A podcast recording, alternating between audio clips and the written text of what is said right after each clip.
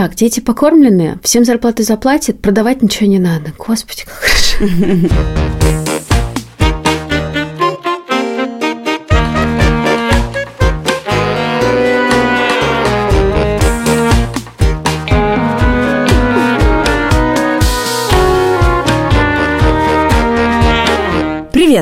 Это подкаст «Либо выйдет, либо нет». Меня зовут Лика Кремер. А я Катя Крангаус. Привет. Мы тут рассказываем о том, как мы строим бизнес, студию подкастов «Либо-либо». Если вы хотите посмотреть на то, что мы тут делаем, задать нам какой-нибудь вопрос, Поддержать. поддержать, особенно если вы хотите нас поддержать, подпишитесь на наш Инстаграм. Либо-либо студию. А партнер этого сезона – Крелла, графический онлайн-редактор, где можно легко делать графику, видео, анимацию. Просто и круто, даже без всяких навыков в дизайне. И в середине этого эпизода мы расскажем вам про Крелла подробнее. А попробовать этот графический редактор можно бесплатно. Ссылка будет в описании этого выпуска. В прошлом выпуске мы говорили про то, как устроено слияние и поглощение, и как большие компании ходят и выбирают себе бизнесы, которые они хотят поглотить. И- Съесть, схрумкать. Да, и как это кажется страшно и неприятно, но может быть не совсем так. А мы с тобой знаем одного человека, который делал контентный бизнес и которого купила большая компания. Меня зовут Тоня Самсонова. Я работаю продукт-менеджером в Яндексе. Прежде чем стать топ-менеджером Яндекса, Тоня придумала и сделала стартап. Он назывался The Question. То есть Тоня, в общем, исполнила в некотором роде наш план и продала свой бизнес, сделала это еще в 2019 году То есть через пять лет после открытия этого бизнеса. и по разным оценкам выручила от этой сделки от 3 до 10 миллионов долларов. А у тебя была какая-то идея, на что тебе нужны миллионы, которые ты получаешь от продажи? Нет, А ты что-нибудь купила? Машину купила? подержанную по дешевке. Какую? А, Kia, Sport- Все, понятно, потеряла меня. дом. В Англии? Второй? Тут, как и в некоторых других случаях позже, Тоня молчит и выразительно кивает. А почему первый не стыдно в Англии купить дом, а второй стыдно? Скажи, как у тебя устроено чувство, чувство неловкости? Мне глубочайше неловко. Тоня вообще довольно много в этом интервью скорее кивает и делает молчаливые сигналы, чем говорит. Потому что главное слово в этом выпуске – NDA. То есть соглашение, а не разглашение, которое она подписала с Яндексом при продаже. Это обычно подписывается, чтобы никто ничего не знал. И не пытался повторить. Да. Стартап Тони назывался The Question, а когда он перешел в Яндекс, The Question сократился до Яндекс.Q. Тони много лет работала журналистом. И когда она осознала, что ее профессии не очень много перспектив, она придумала и создала площадку, которая была очень похожа на ее работу, но в формате услуги, где читатели задают вопросы, а эксперты находят на них проверенные ответы. Я была лондонским корреспондентом радиостанции «Эхо Москвы» и телеканала «Дождь». Я понимала, что это как-то плохо, потому что невозможно сделать карьеру, когда ты корреспондент. Это не менеджерская позиция, и ты либо великий творец, ну, либо ты менеджер, я знаю, что я не великий творец, я менеджер. Я пошла поискала работу в Лондоне, поняла, что вообще вот нет, спасибо, нет. Я поняла, что единственный способ это быть предпринимателем. И как-то потом я вспомнила, я писала диплом про предпринимателей. Обычно, в общем, у меня идеальный профиль. Иммигрант с тремя детьми, unhireable, вот это просто супер склонность тому, что ты пойдешь предпринимателем.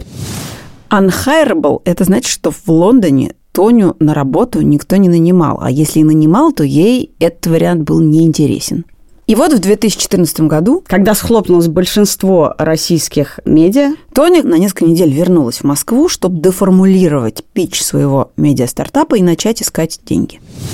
При этом, да, вот этот unfair advantage, я же фанат вашего подкаста. И мой заключался в том, что то, что я инвесторам говорила, смотрите, у нас тут все а медиа раз, развалились. У людей работы нету, их в прошлом году за 200 тысяч не наймешь, а в этом году у них работы нету. Представляете, какую классную команду мы наконец соберем из ленты, из коммерсанта, из ведомостей. Ну ладно, а дальше мне в жизни, да, в этой сказке девочки попались настоящие чуваки из Макинзи, и не только, а также несколько, ну, известных. тоже есть У нас чувак. тоже есть чувак из Ну, Ну, конечно, во всех сказках как- есть чувак из Макинзи.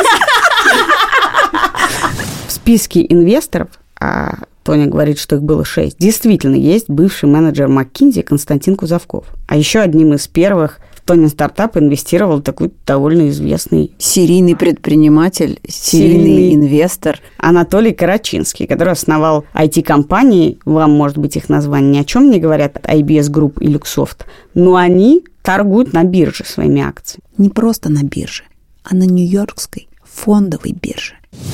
И он сказал, что, Тоня, ну вы понимаете, что вот инвесторы, они инвестируют, чтобы был экзит. Поэтому вы должны вот так подумать, что я вкладываю деньги, и они должны, вот знаете, вот там NPV, вот это вот приведенная стоимость. X10. И я сижу перед Excel и просто плачу. И плачу я не от того, что вот, а что, я понимаю, что мне придется это сделать, и мне так себя жалко. Ну и он сразу сказал, что, значит, мы собрались ради экзита. И мне как-то объяснили, что вообще инвесторы, они ради экзита. Я пришла расстроенная домой. Я говорю, Саша, это мне что, мою деточку продавать? Ну как? Ну, в смысле, ты ее еще не сделал, а ты уже готовишь ее к свадьбе. Но потом как-то я поняла, как это устроено, и подумала, что наш вариант IPO, потому что там-то ты не продаешь это а, кому-то, ты это продаешь большому количеству анонимных а, инвесторов. Подожди, но как ты могла думать о том, что медийный проект выведешь на IPO? Я не думала, что я делаю медийный проект. Я сразу знала правильные слова. Мы делаем сервис.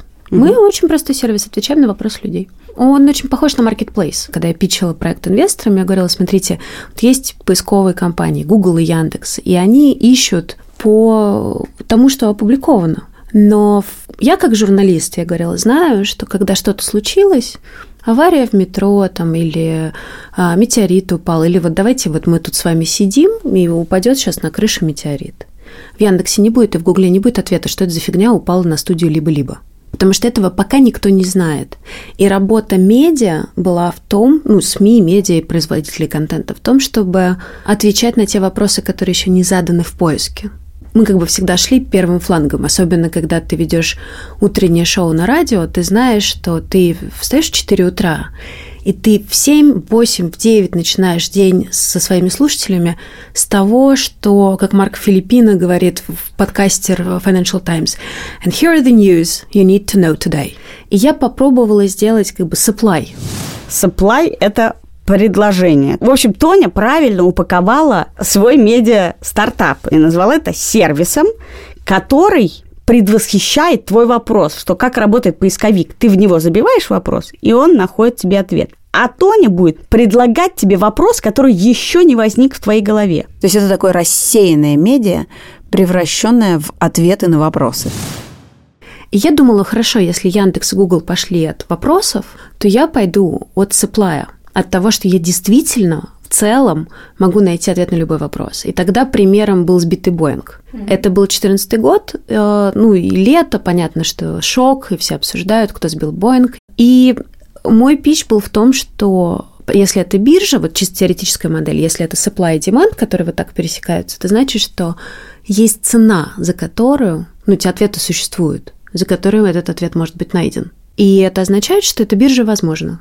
Потому что цена есть, и можно найти ответ на вопрос, кто сбил Боинг. Это просто времени потребует. В общем, Тони стала искать инвестиции под свой пич.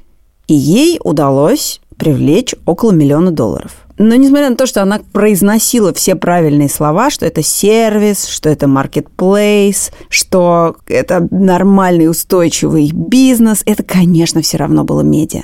И это отражалось на инвестициях. Но один из принятых способов оценки бизнесов – это взять ебиту и умножить на ожидаемую продолжительность жизни компании. Короче, ебета – это доходы до того, как ты вычел из них налоги и всякие важные расходы. Earnings before, и дальше вот все эти буквы обозначают вот все вот это. Проценты, налоги, амортизация, вся фигня. Как это делают? Это делают как раз финансовые консультанты, которые сидят перед сделками, пытаются проверить, а там вот за сколько это надо покупать, а сколько денег это принесет. Ну и фактически вы берете, например, не знаю, допустим, у вас выручка миллион долларов в год угу. да, или EBITDA. И вы и а, кто-то покупает вашу компанию. Мы говорим, она будет жить 10 лет, поэтому 10 миллионов. И консультант того человека, который покупает, он скажет, ну хорошо, я рад, что 10 лет.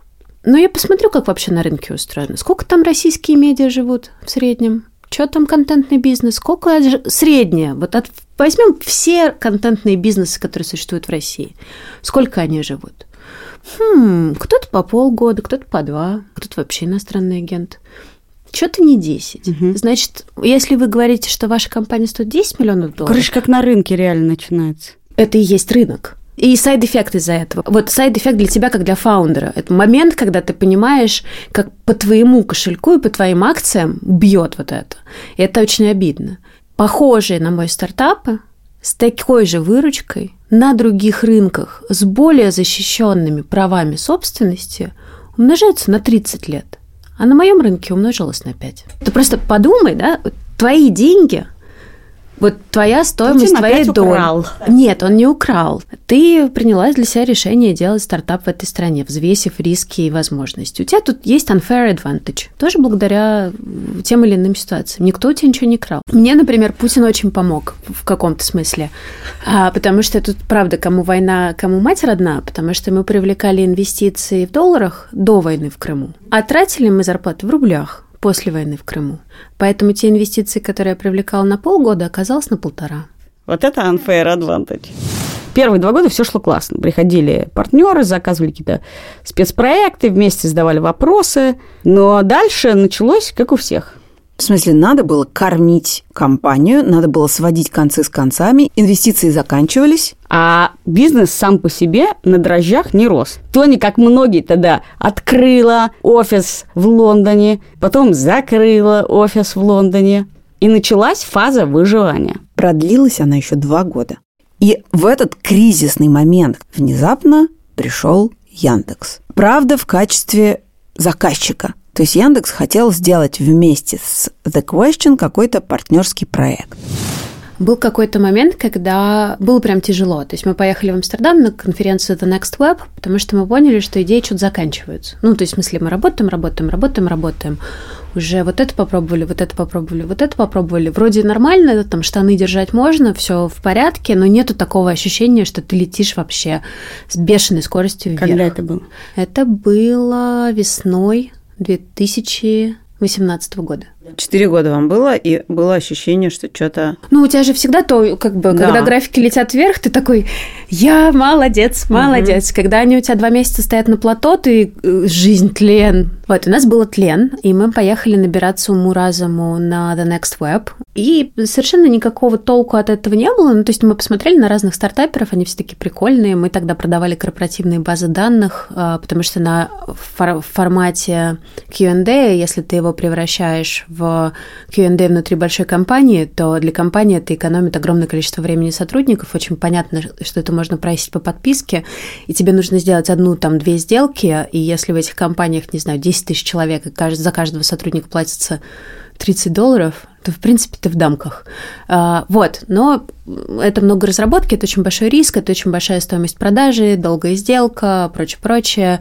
Мы уже продали тогда контракт Бургер Кингу. Это казалось невероятным вообще достижением. Ну, в смысле, это прям очень тяжело. И, и пирамид... наверняка не то, на чем ты думал, ты будешь зарабатывать, когда открывал эту question? Ну, я так этому благодарна, потому что я э, поймала себя за тем, что я сижу и переписываю формат вопросов и ответов, инструкции о том, как делать в опере на кухне потому что мне нужно было понять, как работать с то есть как ее декомпозировать. Тяжелая работа. То есть, в смысле, ты когда это делаешь, и у тебя еще не видно, что будет результат, это очень тяжело, ла и, и нам очень нужны были деньги, и мне написал кто-то из Яндекса, что давайте мы с вами сделаем спецпроект, и прям деньги были нужны ужасно, ну, потому что зарплату надо платить, все вот это. А Выруч... сколько у тебя был человек в этот момент?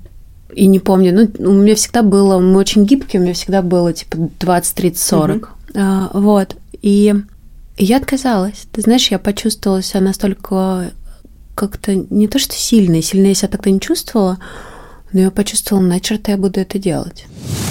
Надо понимать, что в этот момент, в 2018 году, Яндекс делал очень похожий сервис. Они запустили Яндекс Знатоки пользователи задают вопросы, эксперты отвечают. И в интервью The Bell Тони как раз рассказывает, что она сразу увидела этот сервис, естественно, они напряглись, потому что, ну, большая компания в любом случае масштабом своим убьет любой маленький бизнес. И получилось, что Яндекс через нее через маленький похожий сервис пришел рекламировать свой огромный, что он сожрет просто всю ее аудиторию. И мне кажется, что, знаешь что, вот ты помнишь, в прошлом эпизоде мы говорили о том, что МНДщики, то есть люди из отдела слияния и поглощения, они часто ходят по рынку, смотрят, что есть, а потом думают, что кое-что проще сделать самому. И, по сути, Тоня увидела, что Яндекс, вместо того, чтобы прийти и купить ее компанию, решил, что проще сделать самому. И чуваки пришли такие и сказали, а сделай нам, кстати, проектик. И несмотря на то, что Тоне тогда очень нужны были деньги – это ее «нет, не могу» мне очень понятно. Знаешь, как какой-то мастер и Маргарита, что ли. Когда к тебе приходит кто-то очень большой, кто тебя сильнее, не надо так делать. Как-то, не знаю, как-то это было почему-то ужасно обидно. И я сказала, конечно же, мы не будем с вами делать контракт. А купить вы нас не купите. Потому что у вас денег нет. У тебя была какая-то идея, когда ты произносила эту фразу? Нет. Что ты как бы им посылаешь стрелу намека. Нет, я такая, давайте дружить. Как именно этот приход Яндекса за партнерским проектом перерос в переговоры о покупке, мы не знаем, потому что это NDA, но, видимо, по какой-то причине Тоня так разыграла свою карту, что Яндекс решил, что им проще не сделать самому, а купить готовый проект. Случился какой-то матч ну, матч, в котором явно была сыграна хорошая партия. То есть Тоня смогла убедить потенциальных покупателей, что она им очень нужна. И случилась любовь. А в какой момент вы ударили по рукам и начались оформление? Ни в какой. Это ужасная штука. Что ты не, до конца никогда не знаешь, свершится или нет? Нет, ты знаешь, но это длится какое-то время. Два месяца или сколько? Ну, Просто ну, примерные какие-то. Шесть, допустим, шесть. А Полгода идет сделка это когда юристы с юристами. Нет, а, начинается процесс. Много акционеров, значит, надо, чтобы все были окей. А у вас не было договоренности, например, что если ты решаешь продать, они идут как бы... У меня была договоренность, что у них есть право перед... не, не, не согласиться. Короче, полгода состояли из двух вещей. Первая часть – это подписание в любой сделке, это подписание термшита, обязывающего и не обязывающего. Что это такое? Тебе э, человек, который тебя покупает, ну или компания, которая покупает, говорит, если не произойдет землетрясение, мы готовы вас купить за такие-то деньги, вот там протокол о намерениях. Тебе отвечают, ну, в целом мы посмотрели на ваш протокол о намерениях, типа, если не произойдет землетрясение, мы готовы на эту сделку пойти. И после этого на тебя накладываются какие-то обязательства, например, никому больше не предлагать. Гуглу уже не продавай, Мейлу уже не продавай, никому не рассказывай о том, что у тебя такая бумажка есть. А ты деньги в этот момент получаешь? Ничего не получаешь. Это самый первый момент. Вот самый первый момент. Ты говоришь, я никому не буду предлагать себя сколько времени? Там есть какой-то... А, как договоритесь. Угу. И то же самое происходит с инвестиционными раундами. Это не обязывающий э, термшит называется. То есть это протокол о намерениях. Даже в письме, если он отправлен, этого достаточно. То есть, например, э, там, уважаемые сударыня, э, считаю там нужным Сделаю сообщить вам... через полгода, Нет, считаю нужным сообщить вам, что в целом я готова купить там такую-то долю вашего стартапа за такую-то сумму. Э, целую Тоня. До такого-то числа. Угу. Целую Тоня. Все, не обязывающий документ, но он у вас есть. С этим документом, например, вот, казалось бы, бумажка и бумажка, можно пойти к инвесторам и сказать, смотрите, ну, я понимаю, что она не обязывающая, но вообще-то на рынке есть люди, которые меня готовы купить за эти деньги. Значит, стою я столько. И это как у Пелевина. Помнишь, там у него был момент Generation P, когда они едут с золотыми а, этими часами, красных пиджаках на снятом Глинтвагене продавать контракт рекламный за 25 тысяч долларов. И смысл этого костюма в том, что а, убедить клиента, что были другие дураки до него, которые купили. А теперь немного о нашем партнере онлайн-графическом редакторе Крелла. Ты знаешь, Лик, что тема интеллектуальных прав в интернете только сейчас вообще каким-то образом оформляется во что-то осмысленное. Ну вот если ты хочешь, Кать, опубликовать какую-нибудь картинку под своим постом в Фейсбуке, что ты делаешь? Нахожу в Гугле картинку, копирую ее, скачиваю ее и выкладываю. Ты в этот момент думаешь о правах кто правообладатель этой картинки? Нет, я в этот момент думаю о красоте поста. Вот. Но когда ты просто ты, и ты пишешь свой Facebook, это не страшно. А если ты вдруг представляешь компанию, то если ты украла чужую картинку, это репутационный риск. Но наш партнер графический онлайн-редактор Крелла решил эту проблему. С про-аккаунтом в Крелла вы получаете доступ к огромной библиотеке бесплатных картинок. Там на наших глазах просто все растет, как на дрожжах. Становится 6 миллионов бесплатных картинок, Я графики, хочу, видео. чтобы и мы росли так же быстро, как библиотека Крелла. Потому что этим разделом Крелла просто рушит стены между твоим замыслом и результатом. То есть теперь ничего не нужно долго искать в интернете и быстро искать не нужно, потому что в Крелла внутри онлайн-редактора все уже есть. И можно быть уверенными и в том, что это качественные картинки, и в том, что они легальные. Вы можете бесплатно пользоваться Крелла прямо сейчас. Если вы хотите узнать, как подключить про-аккаунт, читайте это по ссылке в описании выпуска. Ты первые полгода разговаривал со своими акционерами. И как бы договаривался с ними. А сотрудникам ты когда сказала о том, что такой вариант появился? Сделка должна была закрыться почти к Новому году. Я не сказала сотрудникам на новогодней вечеринке, что все это будет. Я просто им сказала, что все будет хорошо и не волнуйтесь, и вы большие котики и зайчики.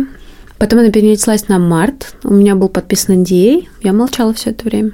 А деньги там были уже какие-то? Нет. И когда ты сказал сотрудникам? Когда нам надо было подготовиться к ивенту и начать какие-то интеграционные проекты. И то я сказала... То есть уже сделка была В совершена? смысле, уже все, да. А на тебя никто не обиделся за это? Что За это- то, что я соблюдаю документы, которые я подписываю? Ну, что это очень непрозрачно. Ну, Нет. честно, только так, что не то, что ты не заметила. Позвоните нам в студию, те, кто обидел. Ну, я надеюсь, что нет.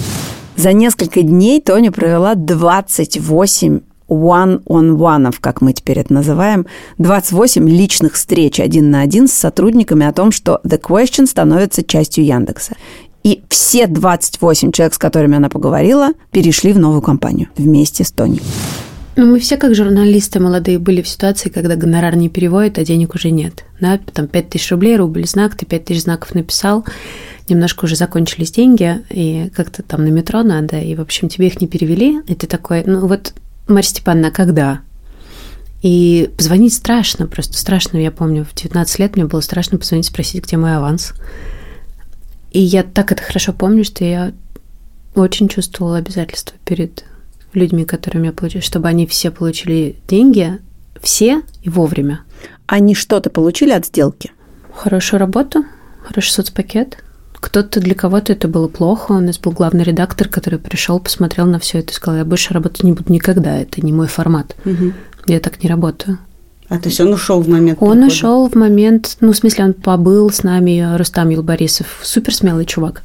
Он побыл с нами два месяца в Яндексе, потом посмотрел на это все и сказал, я вообще социалист, марксист, я так не могу.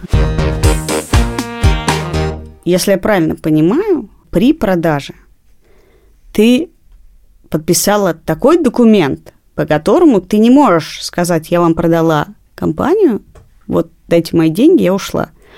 А по которому у тебя есть некоторые обязательства перед компанией Яндекс, и компания Яндекс выплачивает тебе какими-то траншами деньги за твою долю, и ты в некотором смысле находишься у них в рабстве до опре- Тоня сначала кивала, а после каком слова рабстве? рабство То есть ты не можешь трясти выйти. головой Да, отрицательно. ты не можешь уволиться сейчас и получить все свои деньги. Я получила все деньги за сделку, я люблю Яндекс и работаю там.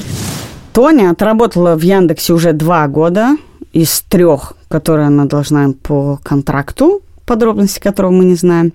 Но говорит Тоня совсем не как человек, который отрабатывает значит, свои обязательства, чтобы получить деньги за покупку. Она Она говорит, как человек, который выходил замуж по расчету, но влюбился. Абсолютный адепт Яндекса и с восторгом об этом рассказывает, о том, как она узнала, что такое машин learning, как большая компания помогает ей выполнять все свои задумки, и как она искренне восхищается людьми, которые так красиво думают и помогают ей превращать Q в машинку, которую, значит, еще только предстоит изобрести. Короче, мечта, а не сделка и работа. Слушай, а вот за эти пять лет, что это был стартап, ты как бы поняла, что это твое, вот этот уровень стресса, этот уровень ответственности, этот уровень непредсказуемости или предсказуемости, а, одиночество или не одиночество в принятии решений. Ты как бы думаешь, слава богу, это закончилось, и сейчас я могу как бы просто работать, получать зарплату, и это самое обед у меня там. Или ты думаешь, вот это как бы был лучший период моей жизни, вот бы такую же идею снова так же гореть и, и, и психовать. Я, конечно, горю и психую, а, потому что мне надо сейчас проверить, мы запустили или не запустили то, что мне нужно запустить до полуночи. И Яндекс а, очень а, азартный в этой работе это, это такой азарт просто, что это надо сделать. И не потому, что там завтра нам зарплату не заплатят, а потому что ну, это интересно, а у нас получится, а это в эксперименте, это всегда эксперименты, ты споришь, потом ты запускаешь, и ты не знаешь результата, что это большое количество. Короче, тут такая лаборатория, лаборатория, которая, ну, и в этом смысле неспокойно. Но все равно я видела, люди нервничают. И первые полгода я думала, так, дети покормленные, всем зарплаты заплатят, продавать ничего не надо. Господи, как хорошо. А через полгода привыкла? Нет, а через полгода ты э, начинаешь испытывать страх по поводу... Не страх, а... Ну, ты как-то... Так все же... равно тревожность на том же уровне, просто по другим поводам? Да. По каким? Ну, у тебя есть KPI, у тебя есть... Нет, у тебя все равно у тебя есть график, он должен расти. В этом смысле мы по-прежнему такой стартап-стартапыч. Нет, ну подожди, конечно, тот факт, что у тебя на счету лежат миллионы, миллионы, он делает твою жизнь приятнее. Да, абсолютно точно. Вообще, абсолютно точно. Ты веришь, что ты могла бы так влюбиться в Яндекс? Вообще в, в корпорацию? еще в корпорацию. В Google, в Apple, в корпоративную жизнь, в корпоративную машину. Она, наверное, часто может работать на тебя и на твои замыслы. В корпоративную машину нет. Я вообще часто об этом думаю. Но это же вообще... единственная соблазнительная для меня штука, которая там есть, конечно, это возможности. Это ресурсы, это люди, это идеи, это ты можешь попробовать одно, другое, третье. Но одновременно с этим меня адски пугает, что в любой корпоративной машине все так хорошо просчитано, все так хорошо схвачено, что, с одной стороны, она часто бывает забюрократизирована, даже когда как бы заявляется, что нет. А с другой стороны, что никакая иррациональная идея, безумная, иррациональная, которую ты просто чувствуешь, что так надо. Ты не можешь это доказать с Excel, с графиками, с АБ-тестами. И я боюсь, что вот эта моя любовь к чувствам ни в какой корпорации не пройдет. Да, не знаю. С одной стороны, ты всегда думаешь, ну, конечно, я сильнее огромной машины, потому что у меня есть душа. И эта машина, она всегда хочет найти кого-то с душой, потому что это сейчас модно иметь лицо у любого сервиса. Да дело не в моде, они рассчитали, что душа продает. И продает, и продается. И вот как бы уверенность, что твоя душа сильнее корпорации, даже если она накупила уже себе лиц, она как бы классная, но такой, а вдруг, а вдруг не сильнее, а вдруг я тоже такая опционы вестится, вестится, опционы. И то, что вообще-то мы мечтали об экзите, потому что это и есть успех, а теперь мы понимаем, что это экзит, в котором мы никуда не уходим, оботрачим на компанию с счастьем тоже, с надеждой, что мы полюбим эту корпорацию так же, как Тоня полюбила. Но это единственный наш возможный экзит. У нас нет других вариков. В следующем эпизоде мы будем питчить наш бизнес потенциальному инвестору. И тут есть два важных факта. Во-первых, этот инвестор узнал про нас благодаря этому подкасту. А во-вторых, вы услышите первые неловкие минуты нашего знакомства круче. Это был подкаст «Либо выйдет, либо нет». Я Катя Крангаус. Меня зовут Лика Кремер. Мы все время без устали строим свой бизнес. Студио подкастов «Либо-либо». Пожалуйста, если вы хотите действительно нас поддержать, подпишитесь на наш инстаграм «Либо-либо студио» и ставьте нам сердечки, быстрые реакции в наших сторис, дико смешных, которые мы тут с Ликой и Андреем и другими ребятами все время записываем. А если вы уже подписались на Инстаграм, уже поставили сердечки, уже сделали все, не забудьте вернуться в приложение, где вы нас слушаете. Если там можно оставить отзыв, оставьте его. Этого подкаста не было бы, если бы не редактор Полина Агаркова, Продюсер Павел Боровков и звукорежиссер Ильдар Фаттахов.